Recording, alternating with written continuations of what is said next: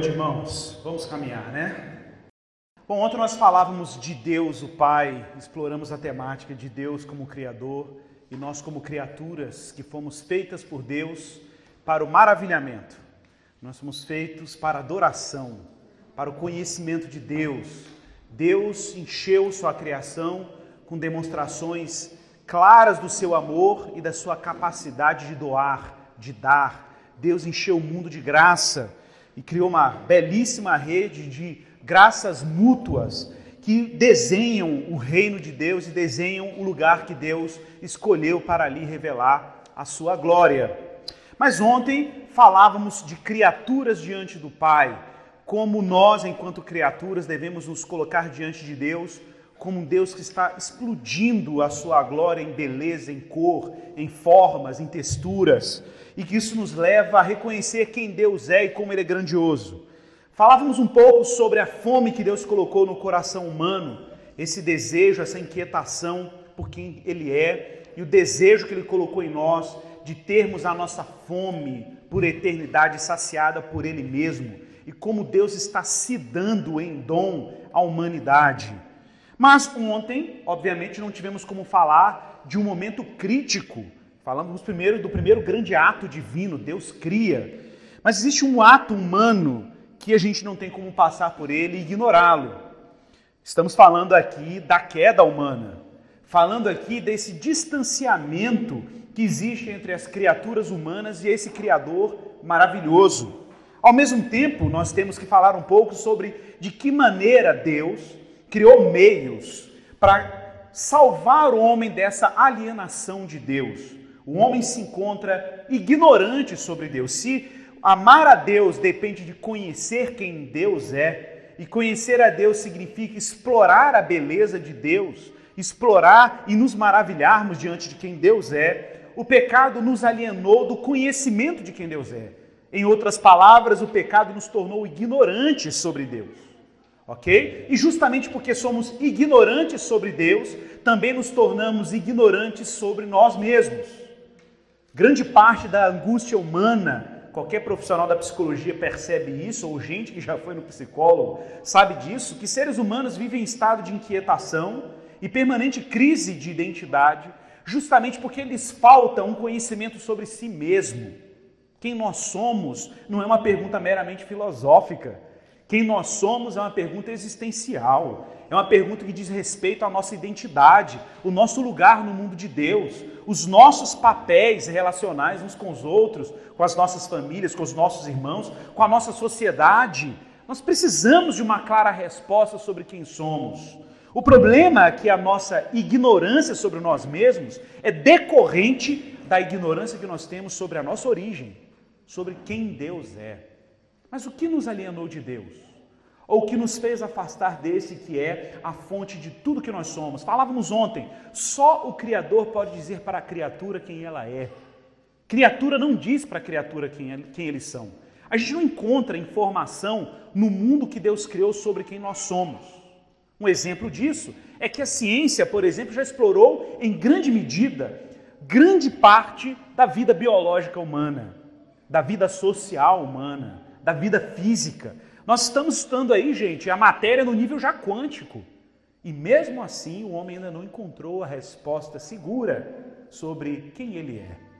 De fato, criatura não diz para a criatura quem ela é. Só aquele que nos inventou, aquele que nos fez, pode nos dar, por graça, revelação de quem nós somos. João Calvino, importante reformador da igreja, na sua obra magna, né, as Institutas da Religião Cristã, que ele escreveu no século XVI, uma obra importantíssima, de quatro volumes, começa sua obra com a seguinte frase, uma obra que ele faz um resumo da, da fé cristã. Ele começa essa obra dizendo assim: Você quer se conhecer? Conheça a Deus. Conheça a Deus. Você quer saber quem você é? Saiba quem Deus é. E hoje nós vamos enfatizar a maneira mais radical que Deus escolheu para se revelar a nós para se fazer conhecido a nós, uma vez que nenhum método humano era capaz de levar ao homem o conhecimento de Deus. Atenção para isso, meus irmãos. Não é possível conhecer a Deus por mero esforço humano. Não é possível conhecer a Deus de baixo para cima. Não é possível construir uma torre como Babel, em que a gente empreende um esforço humano, técnico, para chegar ao conhecimento de quem Deus é. Conhecer a Deus não depende de quem quer e nem de quem corre, como diz Paulo, mas de Deus ter misericórdia. Conhecer a Deus significa que se o próprio Deus não se revelar a nós, nós não o conhecemos. Isso é muito sério. Isso é muito sério. A gente pode olhar para a criação de Deus e perceber minimamente na criação de Deus que Ele colocou ordem no mundo, que existe beleza, que alguém inteligente criou tudo isso com um propósito. É o máximo que nós podemos ir. Mas conhecer a Deus, sondar os intentos eternos de Deus, não é possível por mero projeto humano.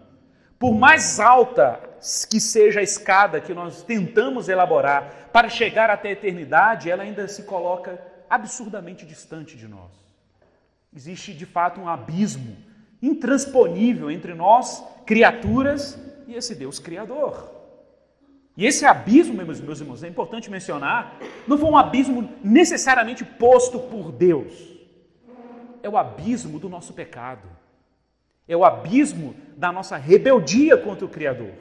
É que quando pecamos, nos alienamos de Deus. Timothy Keller, no livro dele, Ministério de Misericórdia, ele fala que o pecado ele produziu quatro alienações. A primeira, mais radical, o pecado nos alienou do Criador, de Deus. Consequentemente, o pecado também nos alienou uns dos outros. Então, além de uma crise religiosa, nós temos uma crise social, uma crise relacional. O pecado também nos alienou, veja bem, da própria criação de Deus uma alienação da própria natureza. Nós não sabemos utilizar os recursos que Deus colocou diante de nós. Nós não sabemos nos relacionar com os bens e as dádivas que Deus colocou no seu mundo. Observe como nós poluímos a criação, como nós somos abusivos no uso dos recursos, como nós não sabemos lidar com dinheiro, não sabemos lidar com a riqueza, com as capacidades que possuímos, com a razão, com a técnica. O tempo inteiro nós, seres humanos, fazemos mau uso de nossas capacidades em explorar a criação de Deus. Então o pecado também nos alienou da criação. E mais profundamente, o pecado nos alienou de nós mesmos. Observe que a Bíblia diz que quando Adão e Eva pecaram, eles viram que estavam nus. E por que, eles não viram antes? Você já fez essa pergunta? Você acha que eles estavam vestidos antes? Não, não estavam, eles estavam despidos antes. Mas por que, que o pecado os fez ver a sua própria nudez? É porque enquanto o homem se relacionava com o Criador, ele só tinha olhos para o Criador. É porque enquanto ele se maravilhava com a beleza e formosura de quem Deus é, ele não tinha como olhar para mais nada além do próprio Criador. A relação dessas criaturas, inclusive com o mundo dado por Deus, era uma relação mediada por esse conhecimento de Deus. Por isso, Deus organizava o modo como o ser humano lidava consigo mesmo com a criação e com o próximo. Mas Gênesis deixa claro essa, essa reação em cadeia em que o homem se aliena de Deus, começa a julgar o próximo. Foi a mulher que tu me deste, alienação social. O homem tem uma alienação com a natureza, porque Deus colocou todos aqueles bens da criação para o seu benefício, e está lá o homem tecendo folhas de figueira para fazer roupa, para fazer tecnologia para lidar com a sua própria vergonha.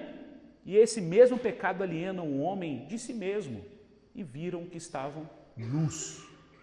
João Calvino, é, ou melhor, Martinho Lutero, reproduzindo Agostinho, dizia que o homem, depois que pecou, caiu, ele se tornou um homem encurvado sobre si mesmo. O homem não consegue mais olhar para o Criador, ele se autodevota. Como você não tem mais um Deus que é absoluto, que dá sentido para tudo na sua vida, o que resta a você senão a consciência de si mesmo? Então você acaba procurando em você mesmo a referência do, de qual é o sentido da vida. O problema, como eu já falei, é que criatura não diz para criatura quem ela é. Uma das maiores armadilhas do mundo moderno, das palestras de coach, né, das palestras de autoajuda, é que eles propõem que existe no homem recursos para que ele consiga dar sentido para si mesmo. Mero engano.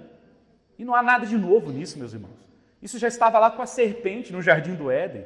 Quando diz que eles seriam como Deus, conhecedores do bem e do mal, meu irmão, não existe nenhum potencial dentro de você para você encontrar sentido para a sua existência, não existe nenhuma energia interna, um Deus interior, um potencial adormecido, um dragão adormecido, essas frases que a gente escuta por aí, esse potencial latente da alma que está aí adormecido dentro de você. Irmãos, não existem recursos, nem em mim, nem na natureza, nem na criação de Deus, em nada que possa dizer qual é o sentido da minha existência e o propósito da minha vida, exceto o Criador pode dar esse tipo de informação.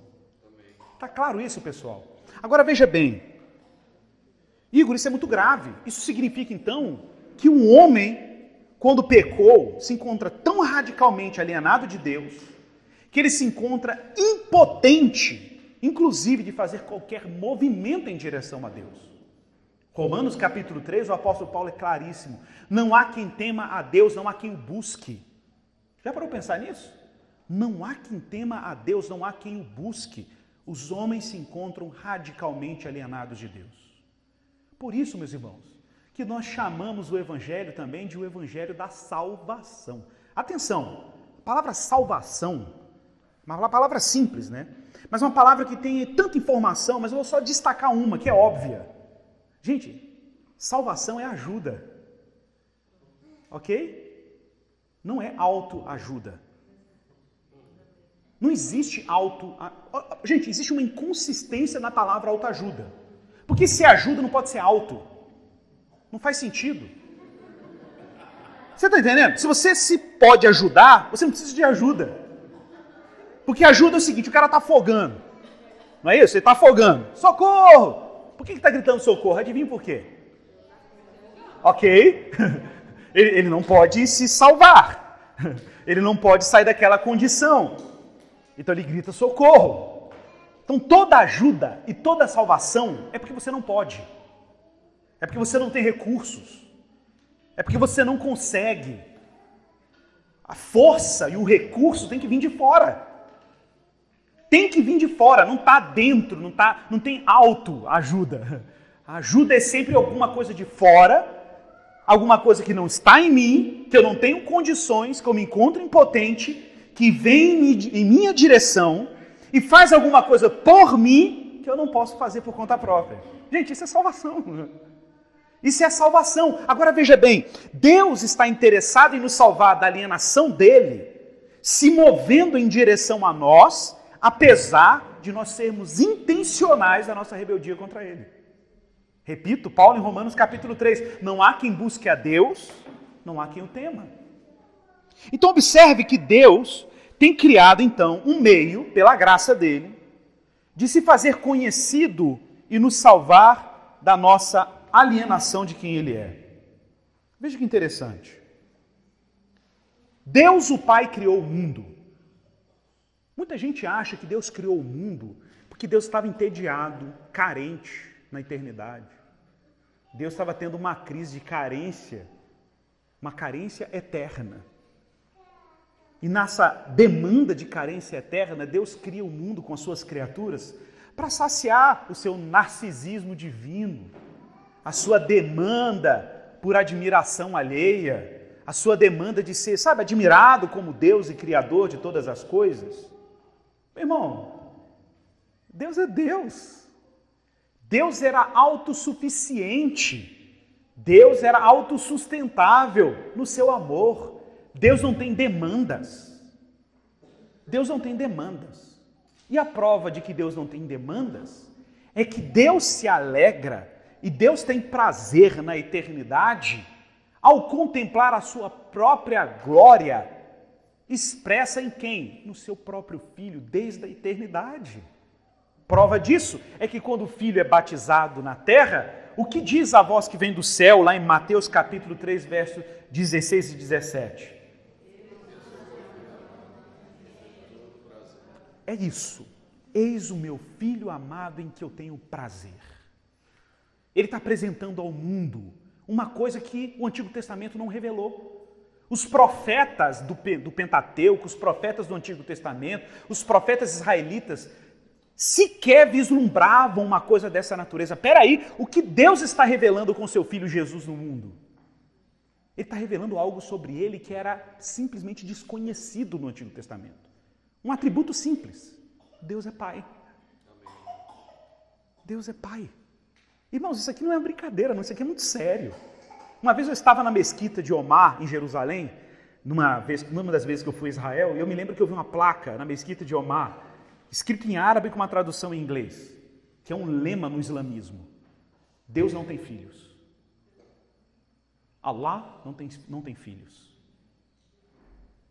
Na teologia muçulmana, Allah é uma divindade solitária na eternidade. Ele é só. E no Islã é uma heresia você dizer que Allah é amor. Sabia disso? Isso é teologia muçulmana. O muçulmano pode falar que Allah é amor no sentido de que ele se relaciona com os muçulmanos. Mas se você continuar perguntando isso para o muçulmano, se ele foi educado no islamismo, e você dizer para ele assim: vem cá, Allah é eternamente amor, o amor é um atributo eterno de Allah, o muçulmano vai ter que dizer não, se ele for conhecedor da teologia muçulmana. Ele vai dizer que não, por uma razão muito simples. Para você dizer que algum ser é eterno e o amor é atributo desse ser, o amor, meus irmãos, é um atributo que exige relação. Tá claro? Amor, não existe você falar assim, ah, fulano de tal ama. Se fulano de tal não se relaciona com alguma coisa.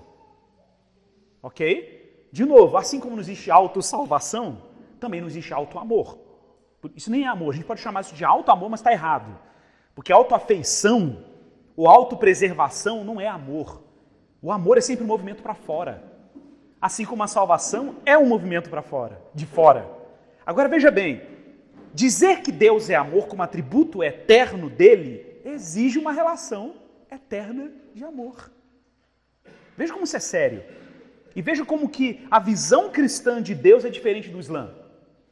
Porque para o Islã não existe essa possibilidade, porque admitir que Deus, Allah, tem o amor com atributo eterno, vai exigir um companheiro eterno de Deus, de Allah, que ele ame. Ao afirmar que existe um companheiro eterno de Deus, você também está afirmando que esse companheiro de Deus, na eternidade, quem ele ama, é igualmente divino como ele, é igualmente eterno como ele. Ora, o que nós temos aqui? Nós temos aqui a vantagem de sermos cristãos, porque no cristianismo existe uma doutrina importantíssima sobre a natureza de Deus, que diz mais sobre como Deus ama do que sobre como nós entendemos Deus racionalmente, que se chama Trindade que se chama Trindade, uma doutrina caríssima, importantíssima para devoção, caminhada cristã, missão, um monte de coisa, vida familiar, comunidade. Porque a Trindade fala sobre como Deus ama. E que Deus ama antes de haver qualquer família humana, qualquer relação humana.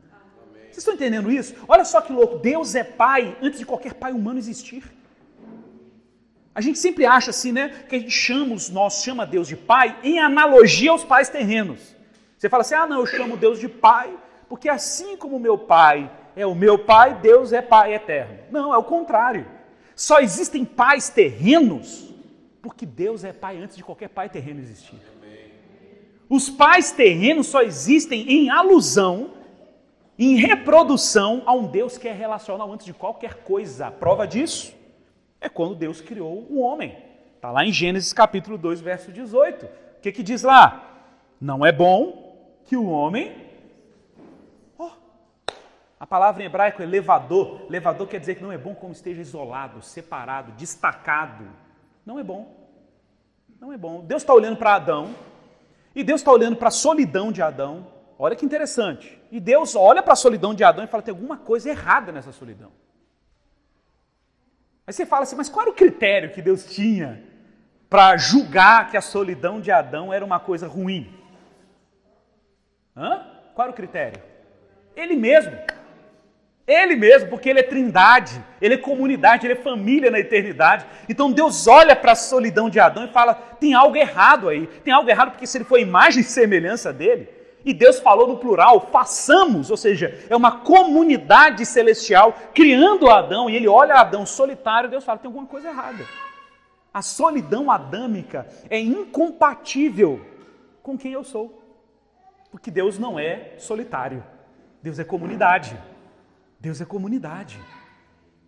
Então Deus vai lá e cria uma ajudadora. Eu gosto dessa expressão no hebraico, porque a palavra coloca, farei uma auxiliadora que seja idônea. A gente tem isso na Bíblia em português.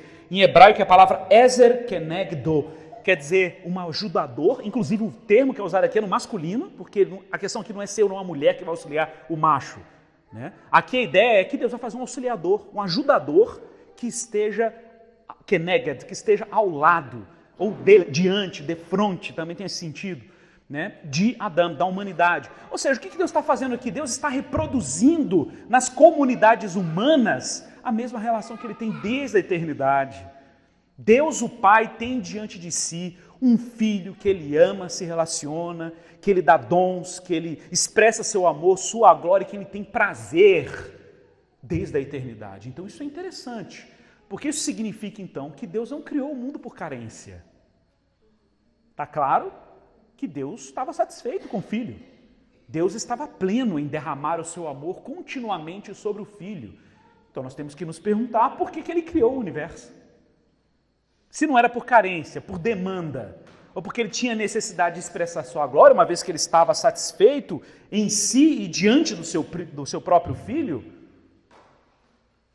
por que Deus criou o universo? Deus criou o universo porque Deus está numa missão, meus irmãos. A Trindade é um movimento missionário que começou na eternidade. Escute isso. E um movimento missionário, chama isso em latim de missio Dei, a missão de Deus. Deus está numa missão em que ele quer se apresentar no mundo e no tempo e no espaço e quer explorar ao máximo a expressão pública da sua glória. Ele quer colocar nesse mundo testemunho permanente da sua majestade. E Deus está prestes a se auto-revelar a criaturas conscientes, que olham para a sua glória e se maravilham com ela. Antes de qualquer missionário, ok? Sair pelo mundo pregando o evangelho. Deus está numa missão para tornar a sua glória óbvia, evidente diante das suas criaturas. E como ele faz isso? Olha que interessante. O profeta Isaías, no capítulo 53, verso 1 e 2, vocês conhecem o texto. Lembre-se, Deus é beleza e formosura. Beleza e formosura estão diante dele. Olha que parece uma contradição. O profeta vai e grita 720 anos antes de Jesus. O profeta Isaías grita. Quem creu na nossa pregação? Preste atenção. E a quem foi revelado o braço do Senhor, revelado o braço do Senhor. Ou seja, Deus está revelando a sua força, a sua destra no mundo. Mas quem deu crédito? Quem creu? E a quem foi revelado o braço do Senhor? E aí o profeta parece que quer demonstrar como Deus escolheu se revelar ao mundo. Pelo menos como ele está prestes a se revelar porque foi uma profecia de 720 anos antes de Jesus. Ele diz assim: porque ele foi subindo como renovo perante ele, como raiz de uma terra seca, não tinha aparência, não tinha formosura. Peraí, Deus é beleza. Deus é beleza e formosura, e o dia que ele decide se revelar, ele, se, ele oculta a sua beleza na feiura de alguém. Parece uma contradição. Como que um Deus que quer se revelar, e ele é belo, quando ele decide se revelar a pessoas alienadas dele, que não tinham como acessá-lo, exceto se ele se revelasse, ele escolhe se revelar, escondendo a sua beleza e a sua glória para alguém que não tinha beleza e nem formosura. Olhamos para ele, mas nenhuma beleza havia para que nos agradasse. Mistério. Que mistério é esse? O Deus que se revela escolheu se revelar oculto, escondido, velado pela feiura do servo do Senhor, como diz o profeta Isaías. Mas no livro de Colossenses, abra aí comigo, Colossenses capítulo 1, verso 15.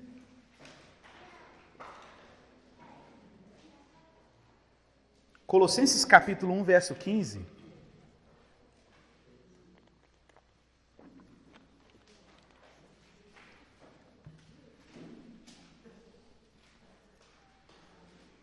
Ontem nós falamos aqui do encontro de Jesus com a mulher samaritana, o Criador do universo, o herdeiro de todas as coisas, aquele em que o Pai derramava seu amor e que ele tinha todo prazer, estava ali diante daquela mulher samaritana, oculto no corpo de um judeu da Galileia, que não tinha onde reclinar a cabeça, marcado pelo sol. Imagine. E ela vai, ele vai falar assim para ela: se você soubesse quem fala com você, aquele que é a beleza estava ali escondido, naquele homem ordinário, aquele homem comum do dia a dia. Ela olhou para ele e disse: Você é como todo judeu, você é como todos os homens judeus que eu conheço da Galileia, que ainda é pior que era a periferia da periferia do mundo. Foi lá que Deus decidiu revelar quem ele era. Paulo vai dizer em Colossenses 1,15: Quem é Jesus? Ele é a imagem do Deus invisível. Isso aqui é muito sério. Deus é invisível. Deus se oculta. No primeiro momento você tem que, tem, tem que ter essa clareza. Deus é um Deus que se oculta. Depois do pecado humano, ele é um Deus que se esconde. Mas Deus decidiu revelar a sua imagem no mundo. Deus decidiu introduzir no mundo a imagem dele. E como ele fez isso? Em Jesus, porque ele é a imagem do Deus invisível. E mais do que isso, ele é o primogênito de toda a criação. E aqui tem uma pista importantíssima. Porque na cultura israelita do Antigo Testamento, quem é familiarizado com o Antigo Testamento sabe disso, existe um personagem importante em vários textos chamado primogênito, que é o filho mais velho, que quando o pai morre é para quem ele deixa a herança. O pai, no Antigo Testamento, os patriarcas, eles deixavam a herança com o filho primogênito. E o filho primogênito tinha a tarefa de distribuir a herança entre os irmãos mais novos. Mas quem herdava imediatamente a herança do pai falecido era o primogênito. Então, o que, que Paulo está querendo dizer com primogênito de toda a criação? Que quem vai herdar a criação é Jesus. Que Deus criou tudo que nós nos maravilhamos todos os dias e desfrutamos todos os dias, tudo que nós conhecemos de belo neste mundo, incluindo nós mesmos, fomos criados para sermos herança de Jesus. Irmão, para para pensar sobre isso. Para para pensar que o mundo que você vive, desfruta e a vida que você tem é parte de um grande e magnífico presente de Deus, o Pai, para Deus, o Filho. Pense que Deus te salvou e te redimiu em Jesus, porque simplesmente Deus está requerendo o presente do Filho dele. Você entende isso? Deus está requerendo o presente do filho dele, porque ele é o herdeiro de todas as coisas. O centro do universo não somos nós. O centro do universo e deste mundo é o filho, porque o pai amou tanto o filho que deu para ele um presente. Por isso que ele anuncia: Eis o meu filho amado em quem eu tenho prazer. Seja lá o que eu fizer neste mundo, saibam, é para ele, ok? É para ele que eu estou fazendo. Porque ele é o primogênito de toda a criação. Ele é o herdeiro de toda a criação. E o texto vai além, verso 16: Pois nele foram criadas todas as coisas. Deus, além de não ter, de, Deus, além de ter criado o mundo, criou o mundo por meio de Jesus, pois nele foram criadas todas as coisas, nos céus, sobre a terra, as visíveis as invisíveis, sejam tronos, sejam soberanias, principados, potestades, poderes temporais, poderes invisíveis. Tudo foi criado por meio dele, tudo foi criado para ele. Igor, é, é tudo mesmo? Tudo. Tudo foi criado para Jesus. Então Deus não criou o universo que nós conhecemos porque ele estava carente. Deus criou o universo que nós conhecemos porque ele estava presenteando o filho que ele amava. Foi por isso. Meu irmão, nós somos fruto de uma relação eterna de amor. Então, quando você ajoelha, e ora, e o Espírito Santo te inquieta, e te convida ao arrependimento, e você lembra de Cristo, você lembra do Evangelho, você lembra do Criador. Isso não é fruto de uma vontade humana, pessoal. Isso não é fruto de um capricho da sua consciência. Isso é porque existe um Deus na eternidade, num alto compromisso com o seu filho, e garantiu que daria uma herança para esse filho. E ele não admite, ele não admite que nenhuma parte desta herança se perca, inclusive a humanidade que ele está salvando, como parte desse projeto eterno, que implica num presente que o pai está dando para o filho.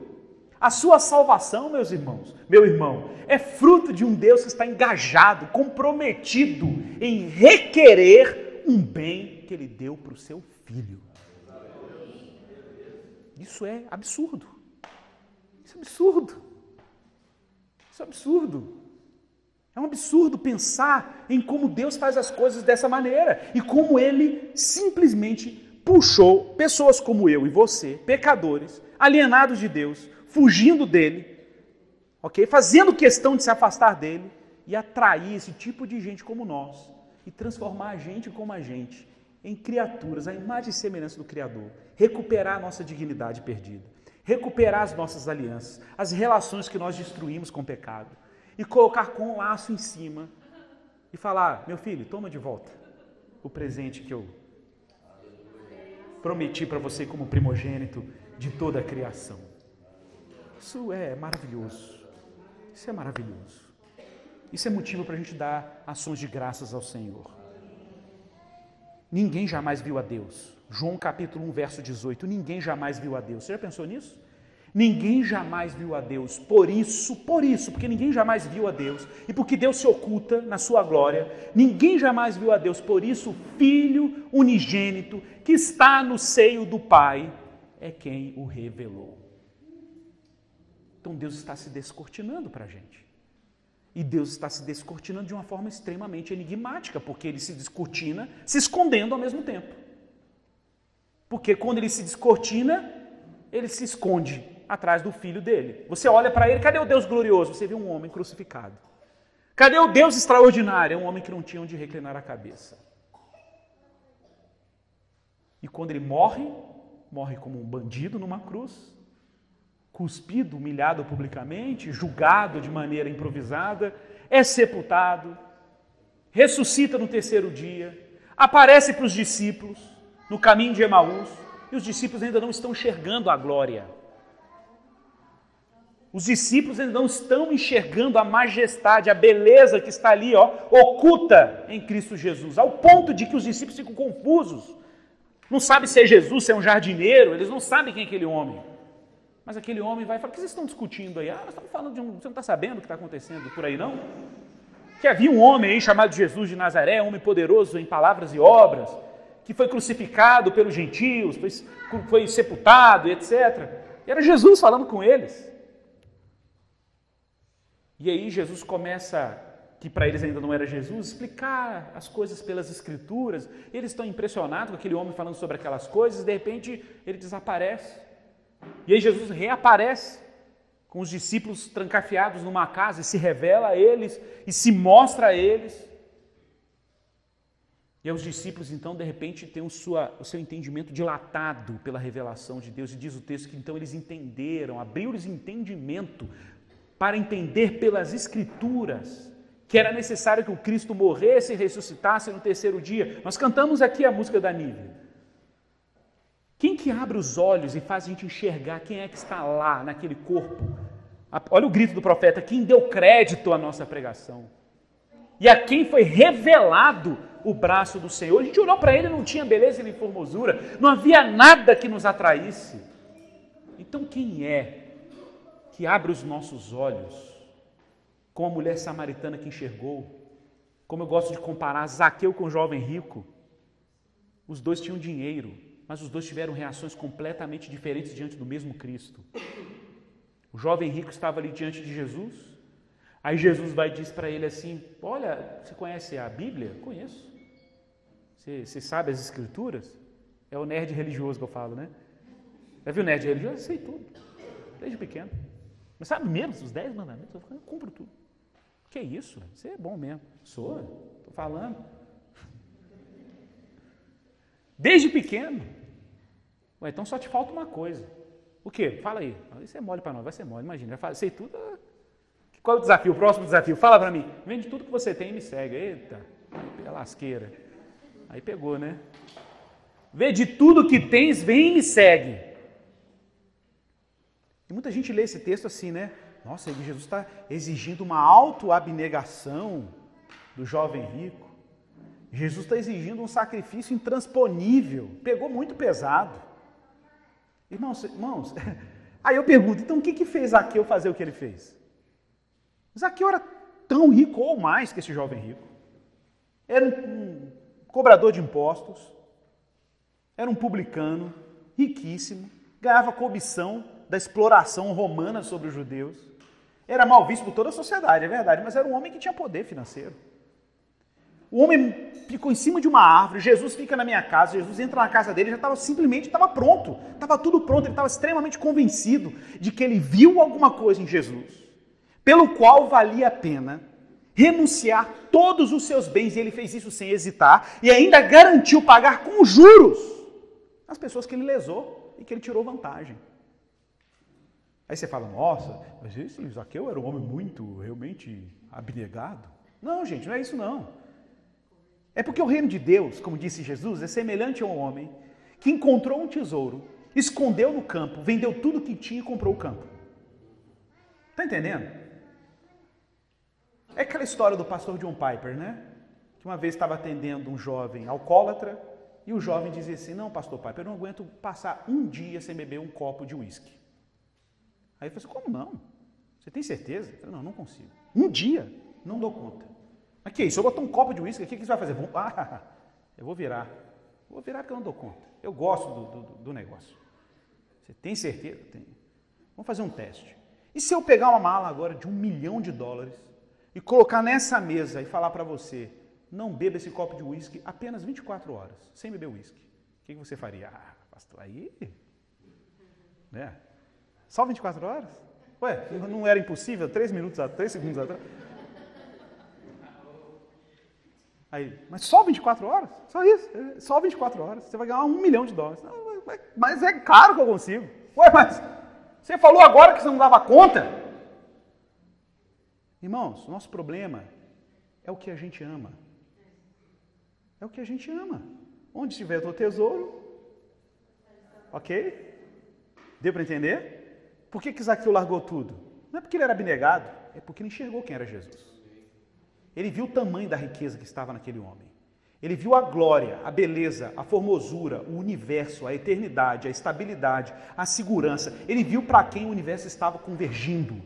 Ele viu para quem a história estava convergindo. Ele falou assim: se eu, me, eu, se eu, largo tudo, mas eu tenho que me agarrar nesse homem, custe o que me custar. Ele vale tudo e todos os bens que eu tenho. Ele é minha mala de um milhão de dólares. Eu faço absolutamente tudo que for necessário para me agarrar a esse homem.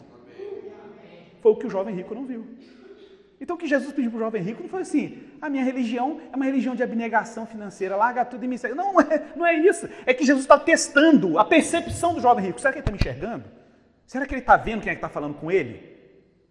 Será que ele está vendo? Porque o Zaqueu viu. Mas será que ele está enxergando igual? Porque se ele enxergar, eu vou falar isso para ele, falar, ah, claro, agora. Tranquilo. Não é, não é um sacrifício. Porque quando você enxerga, não é um sacrifício. Por isso que Zaqueu renunciou. Ele renunciou porque aquilo era simplesmente nada comparado à glória que estava diante dele. Quem deu crédito à nossa pregação, meu irmão? A quem foi revelado o braço do Senhor. Isso é muito sério.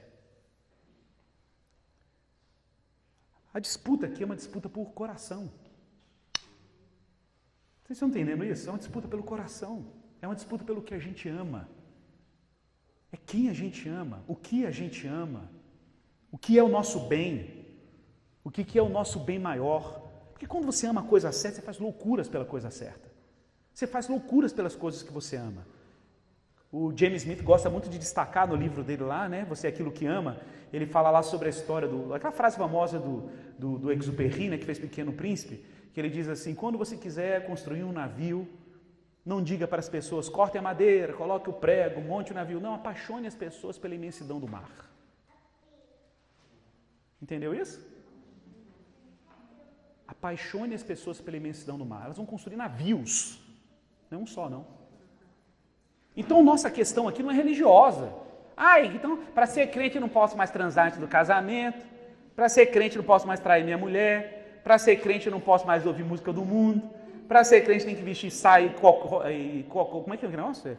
Coque, sei lá. Para ser crente eu tenho que eu tenho que tenho que ir lá, tenho que confessar meus pecados para pastor, pastor Rafa. Né? É tanta coisa para ser crente, né? Gente, aqui não, a gente, a questão aqui, igual a mulher samaritana, a questão aqui não é moral. Jesus está indo na raiz do negócio, Jesus está lidando com o coração.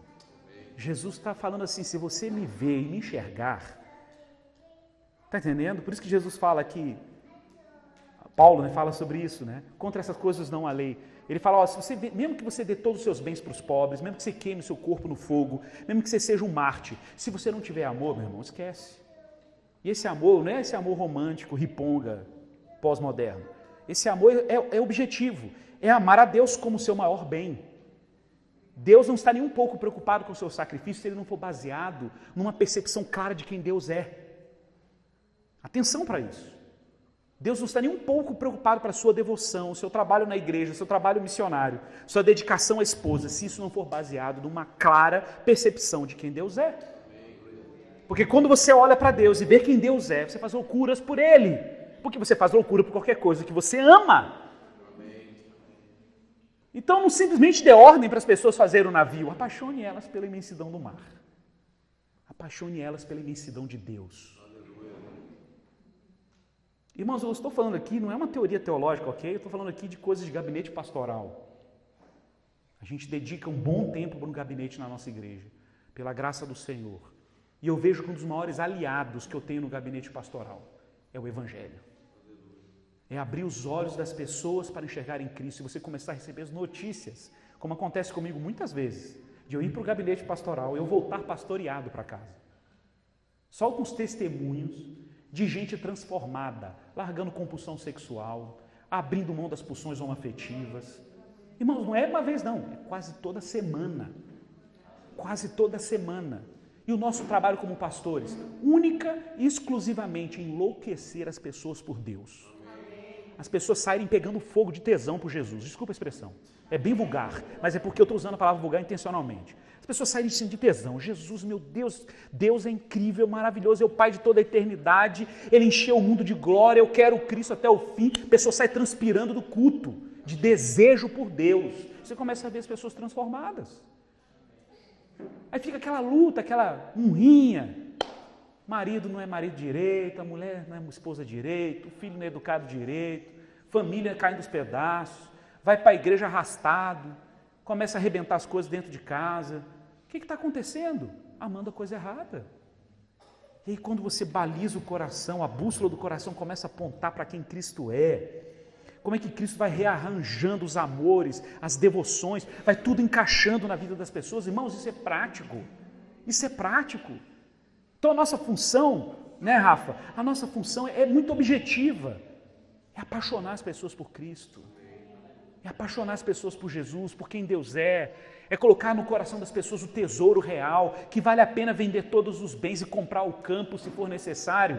Como uma vez eu estava lá no sertão, visitando lá uma casa de missionários, lá uma base missionária, o missionário contando um testemunho assim: Ah, pastor Igor, eu estou aqui no campo, né? Irmão sabe, estamos aqui já há muito tempo, vimos do Rio de Janeiro para trabalhar aqui no sertão do Piauí, gente, um lugar assim parecia o deserto do Saara. Inóspito, bem no interior, bem aquele semiárido piauiense. Estava lá o irmão trabalhando com zelo, um amor, uma dedicação, montando oficina de, de, de, de artes para o pessoal lá do sertão. E ele dizendo assim, que quando ele saiu do Rio de Janeiro, que a família dele fez um culto, quase parecia até um, um ofício fúnebre. Ele parecia, eu estava indo morrer. E diz que um chorava, o outro pranteava, e aquele, aquele drama, a mãe dele, meu filho, e os irmãos da igreja, meu, meu irmão, que coisa. Você, irmão, que orgulho que eu tenho de você. Aí eu falei, por quê, pai? Não, porque você está largando tudo e está indo para o sertão. Aí ele parou e falou assim: você não está entendendo nada.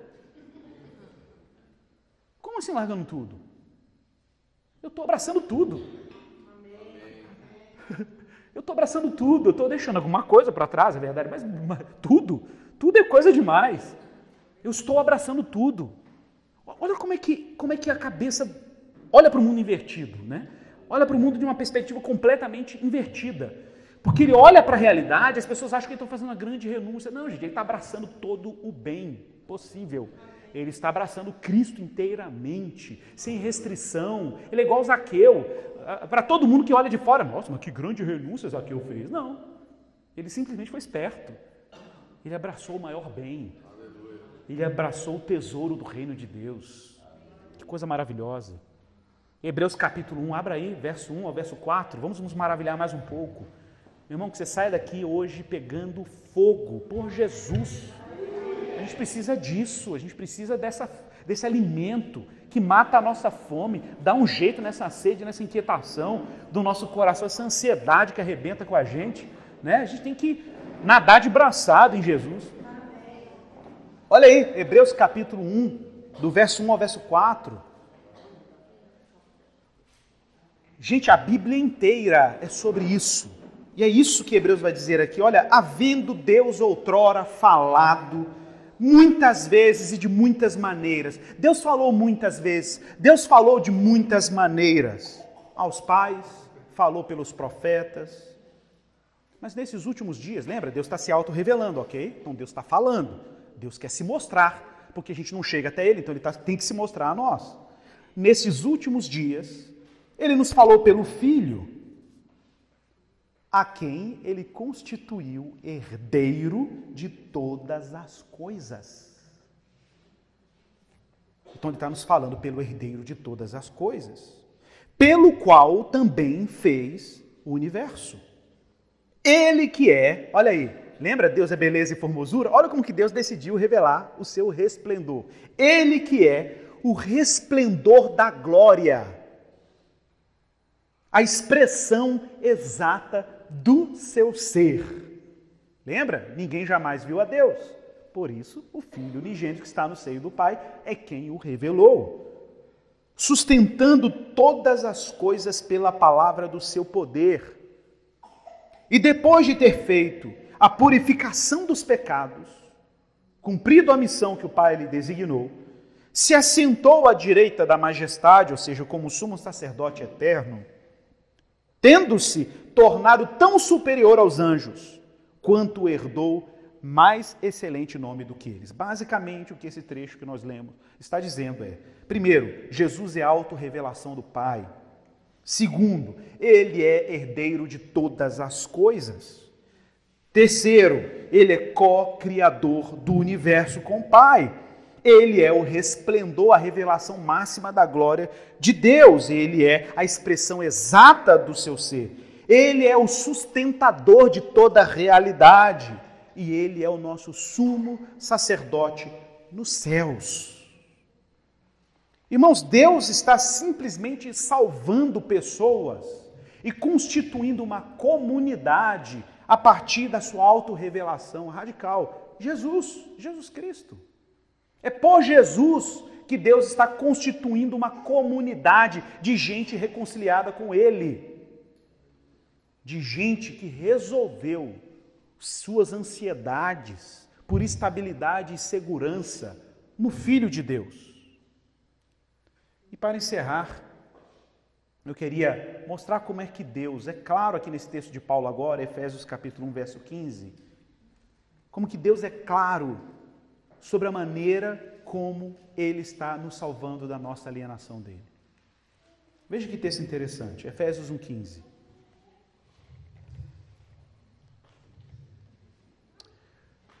Por isso também eu, Efésios 1,15. Por isso também eu, tendo ouvido a fé que há entre vós no Senhor Jesus, se referindo à fé que havia entre os irmãos de Éfeso, e o amor para com todos os santos. não cesso de dar graças por vós. Então, observe, Paulo está agradecendo a Deus, que é uma igreja maravilhosa. Uma igreja que ama o Senhor e uma igreja que derrama amor aos irmãos. Eu não cesso de dar graças. Paulo está dizendo assim: olha, todo dia, assim, Paulo acorda de manhã e fala assim: obrigado pelos irmãos de Éfeso. Te dou graças pelos irmãos de Éfeso. Fazendo menção de vós nas minhas orações. Então, pelo que, que Paulo está tão, tão grato? Para que o Deus de nosso Senhor Jesus Cristo, essa é a oração dele, para que o Deus de nosso Senhor Jesus Cristo, Pai da glória, vos conceda espírito de sabedoria e de revelação no pleno conhecimento dele. Então, Paulo está preocupado que a igreja de Éfeso tenha pleno conhecimento de Deus iluminados os olhos dos vossos corações, do vosso coração, porque não tem jeito. Para enxergar a glória que Deus ocultou em Jesus, tem que ter o coração iluminado. Tem que ter, meus irmãos, uma expansão da consciência. Deus tem que expandir a nossa compreensão dele. Ter o coração iluminado, que é o lugar dos desejos, é o lugar onde amamos. O coração tem que ser iluminado. Para saberes o que? Qual é a esperança do seu chamamento, qual é a riqueza da glória, da sua herança nos santos, e qual é a suprema grandeza do seu poder para com os que cremos, segundo a eficácia da força do seu poder, o qual Deus, Ele, exerceu em Cristo ressuscitando dentre os mortos e fazendo assentar à sua direita nos lugares celestiais, acima de todo principado, potestade, poder, domínio e de todo nome que se possa referir, não somente agora, no tempo presente, mas também no mundo vindouro. E depois de ter feito tudo isso, observe, Paulo está apaixonando a igreja, vocês estão vendo isso? Paulo está excitando a igreja de Éfeso. Paulo quer que a igreja de Éfeso seja plena no conhecimento de Deus que ela seja fervorosa no conhecimento de Deus.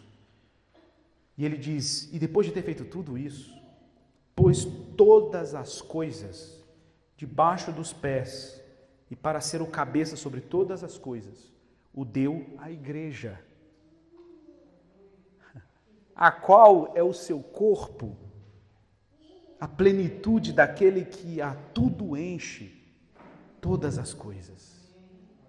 Irmãos, tem noção do que a gente acabou de ler aqui? Que Deus, depois de ter feito esse drama extraordinário com seu filho, de fazer convergir todos os bens para ele, reconciliar corações, salvar pessoas das alienações que nós citamos no início dessa mensagem. Deus agora ilumina corações e olhos para expandir a compreensão de Deus, para que a gente ame mais a Deus. O nosso coração agora tem um entendimento crescente sobre quem Deus é. Crescente sobre quem Deus é. E depois que Deus faz todo esse plano magnífico de resgate, do presente que Ele mesmo deu para o seu filho, está para dar ao seu filho, restituir ao seu filho, Ele vai e coloca tudo isso sobre a sua igreja. Essa comunidade que é a extensão do corpo de Cristo, é o corpo de Cristo, é a extensão daquele que é o cabeça. Ele coloca isso debaixo da igreja. E ele coloca essa tarefa sobre a igreja. A igreja como esse lugar onde Cristo é anunciado e pregado. É o lugar onde essa videira foi plantada e nós somos os ramos.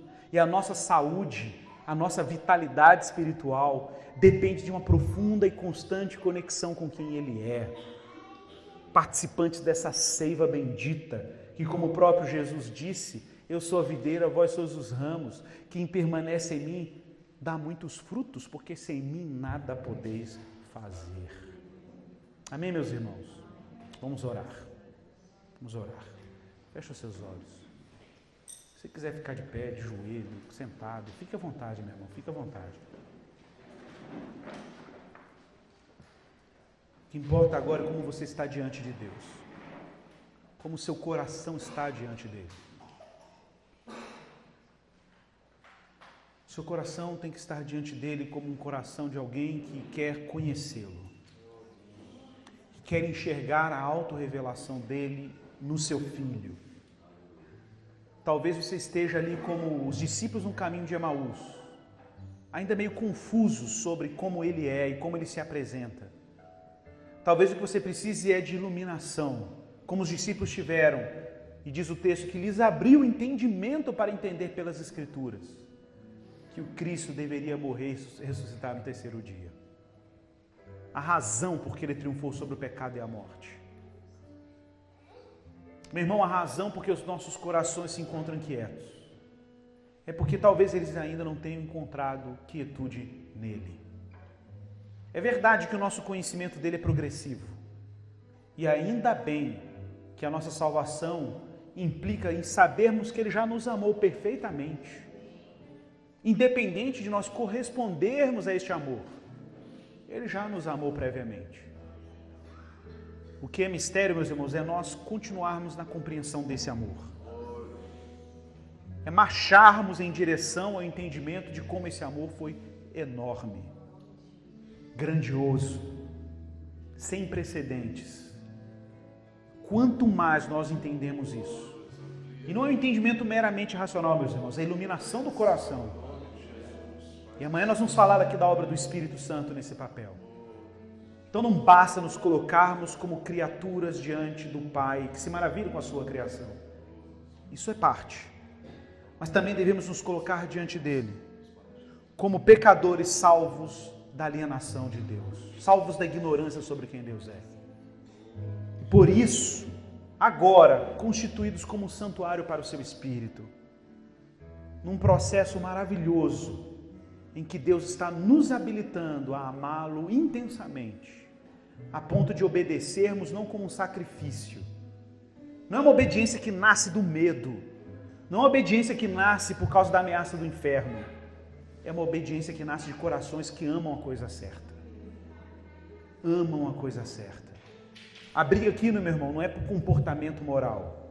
A briga aqui é que o seu coração precisa amar a coisa certa. Olhe para Jesus, meu irmão. Escute a voz irresistível do pastor dizendo para suas ovelhas: Vem e me segue. Vem e me segue. Quem deu crédito à nossa pregação?